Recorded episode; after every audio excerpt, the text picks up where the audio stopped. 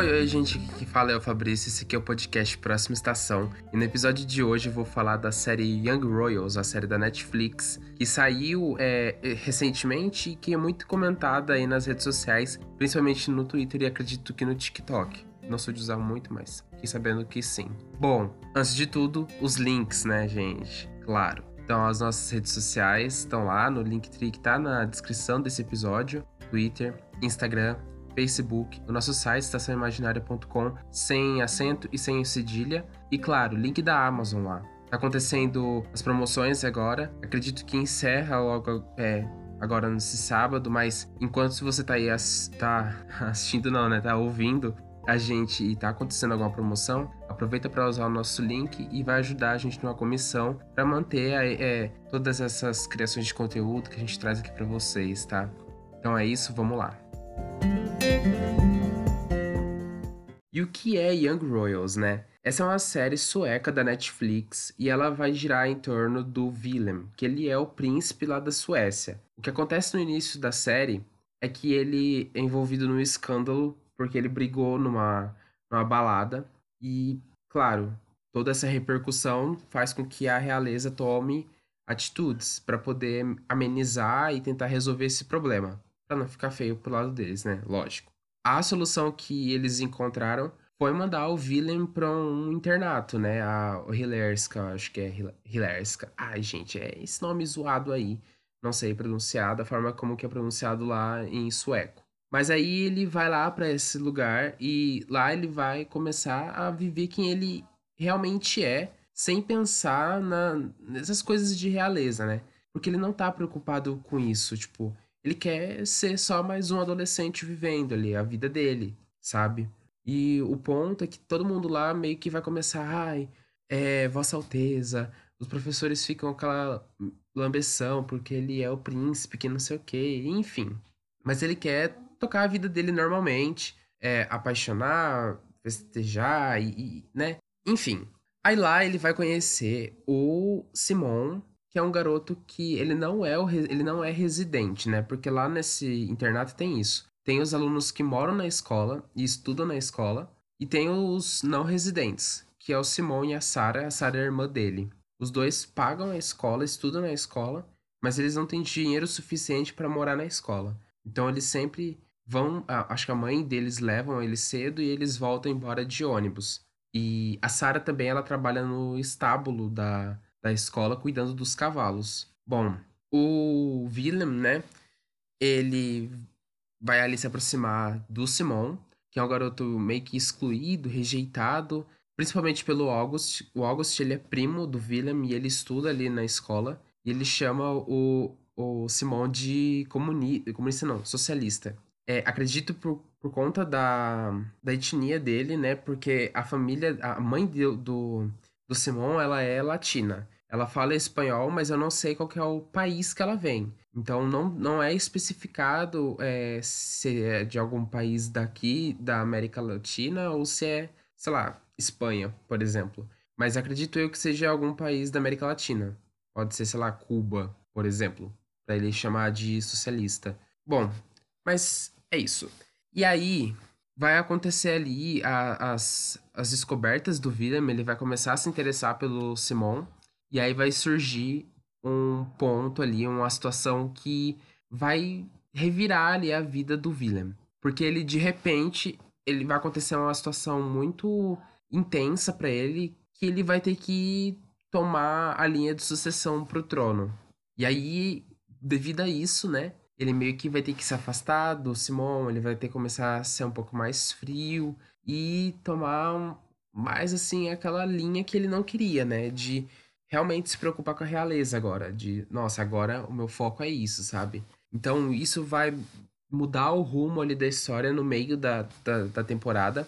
Vale lembrar que é um, só tem uma temporada no momento na Netflix. É, o pessoal aí, os fãs da série chegou a, chegaram a levantar uma hashtag no Twitter para ver se a Netflix nota e renova logo, porque até o momento não teve nenhum anúncio de renovação para a segunda temporada. E essa temporada ela só tem seis episódios, de em torno de 40, 50 minutos. Então é bem rápido. Você pega ali para assistir numa tarde quando você vê que já acabou. E por que, que eu tô falando dessa série aqui nesse episódio hoje? no episódio que eu falei de Vermelho, Branco, Sangue Azul, eu comentei que muitas pessoas associam é, o livro com essa série, justamente pelo plot. Então você tem ali um, um príncipe que ele vai descobrir a sexualidade dele, ele vai se expor, né? Vai ter, vai ter essa questão dele se apaixonar por um outro garoto. É, claro que aí o protagonista é o príncipe, enquanto lá no livro não é diretamente o, o, o príncipe que vai é, seguir a história, né? Lá em Vermelho, Branco e Sangue Azul, o ponto de vista é total do Alex, né? Que ele é o primeiro filho dos Estados Unidos. Enquanto que lá o Alex, ele, tá, ele se apaixona pelo, pelo Henry, né? Então lá vai mostrar pelo ponto de vista do Alex. Aqui é o contrário, vai ser o ponto de vista do príncipe, né? Só que, claro, o, o Simon, ele não é nenhum filho de ninguém poderoso ali. Ele é como se fosse o plebeu da história, né? Ele é um, um camponês. Então ele tá ali só é, como uma pessoa comum, né? Ele é a pessoa comum do, da situação, da, da história. Diferente lá de Vermelho, Branco e Sangue Azul, que os dois são pessoas com um grande foco na mídia, um foco internacional. É, são pessoas que queriam viver uma vida comum, mas os dois não têm uma vida comum, justamente pela posição que eles estão. Aqui não. Aqui nessa série, o Willem ele tem esse foco por ele ser um príncipe, e já o Simão não, por ele ser só mais uma pessoa comum. E aí, claro, é, eles, as pessoas começaram a ver as semelhanças também, na, acho que na questão física, na questão da aparência. Porque lá, o príncipe em vermelho, branco e sangue azul, ele é branco e loiro. Da mesma forma que o Willem. É claro que eu não imagino os dois nem um pouco assim parecidos, porque eu acho o Willem um pouco feio, né, gente? Ficar entre nós.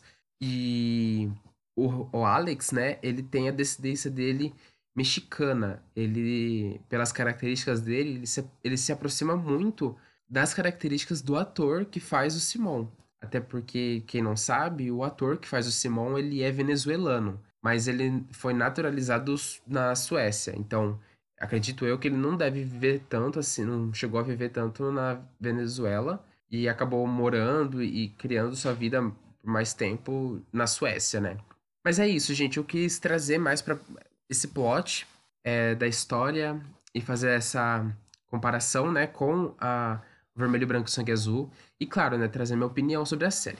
E aí, tal, é, esse é o ponto agora principal. O que, que eu achei? Diferente da do livro Vermelho, Branco e Sangue Azul, claro que a gente ainda seguindo nessa linha de fazer comparação, eu achei o final, assim, de... Uh, toda, toda a história e todo ah, todo o desenvolvimento e, e até chegar ao final de Young Royals, eu achei uma coisa bem mais sofrência, sabe? Eu achei muito sofrimento. Foi bem. Ao mesmo tempo que teve momentos de felicidade e tal, mas ainda assim teve aquela coisa mais. Ai, eu preciso te evitar, sabe? E chega no final. É. Não no final, mas em certos momentos a gente não pode ficar junto. Sabe? Enquanto que em vermelho, branco, sangue azul, não. A gente precisa ficar, a gente quer.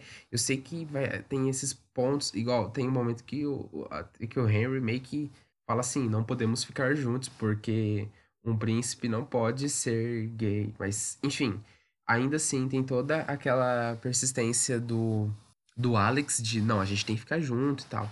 E aí, eu acho que tem, e, e, nesse ponto aí, vermelho, branco, sangue azul é até que um pouco mais é, animadinho, mais coloridinho, mais feliz, sabe? Do que Young Royals. Eu achei que Young Royals vai muito assim pra um drama que você quer chorar em todo episódio. E, e, claro, o final também. Aí o final eu não vou falar, mas o que, que acontece no final dos dois. Mas eu achei o final de Vermelho, Branco Sangue Azul, assim, um, um final bem mais. aquele quentinho no coração e que você fica feliz e quer reler, reler, reler e reler o livro só para poder chegar nesse final e falar, cara, que final perfeito, sabe? É um final feliz. Já em Young Royals, cara, você sai da. Você acaba de ver a série e você entra em depressão. Porque é muito. Ai. Que, vocês têm que assistir para saber o que eu tô falando. Mas é que é muito. Ai, gente, que sentimento horrível, sabe? Que você tem. Depois você fica, cara, por quê? Eu só queria. E agora aí você fica com aquele quero mais, pra poder ver se não vai ter em algum momento um finalzinho feliz, assim. Não quer dizer que o, o final de Young Royals ali, né, o final de temporada, foi totalmente triste de nossa, ah, só drama e, e tristeza e sofrimento e depressão. Não. Tem um. Ficou uma ponta ali de esperança, sabe? Um, uma ponta assim que se. Em algum momento vai ter um desenvolvimento mais animador daquele momento, aquela coisa assim de. É, quem sabe gay para de sofrer, né? Mas eu acho que. Quem sabe numa segunda temporada aí, se a Netflix renovar, né, dona Netflix? traz aí um, um desenvolvimento mais interessante e, e mais feliz para os dois, quem sabe. É, claro que a, além disso, né, tem, tem o desenvolvimento de outros personagens na série e que assim, são personagens até que importantes para o desenvolvimento da história, mas o foco, sabe quando o foco não é aquilo assim, ah, tá acontecendo ali aquelas coisas, mas não afeta tanto. É basicamente isso. Então, ali, além dos dois ali como foco principal na série, tem alguns outros personagens da escola, principalmente o August e a Felice, que, assim, é um, é um desenvolvimento legal, legalzinho e tal, mas eu não acho que é um desenvolvimento que interfira tanto. Não é uma coisa assim que, nossa, gente, os dois vão fazer coisas assim que, sabe? Tudo bem que tem uma coisa que, que o, o August faz lá que é uma bosta mesmo, realmente ele faz merda e que, de certa forma, de certa forma não, né? Literalmente a intenção era prejudicar o William. Mas enfim, né, gente? Eu não achei que foram personagens assim, por mais que eles tiveram um certo destaque, não foram personagens que tinha esse esse caráter de, sabe, entrelaçar ali as histórias e ai, é isso. Eu achei que foi muito histórias paralelas ali junto que não tiveram esse entrelaçamento pro final e tal. E para mim a série foi literalmente só o foco, o Willem com o Simon. Ponto. Ah, gente, é isso. O episódio de hoje era mais sobre isso mesmo que eu queria falar com vocês. É, espero que em breve, em breve, em breve, em breve, a dicção hoje está horrível, né? Quando não.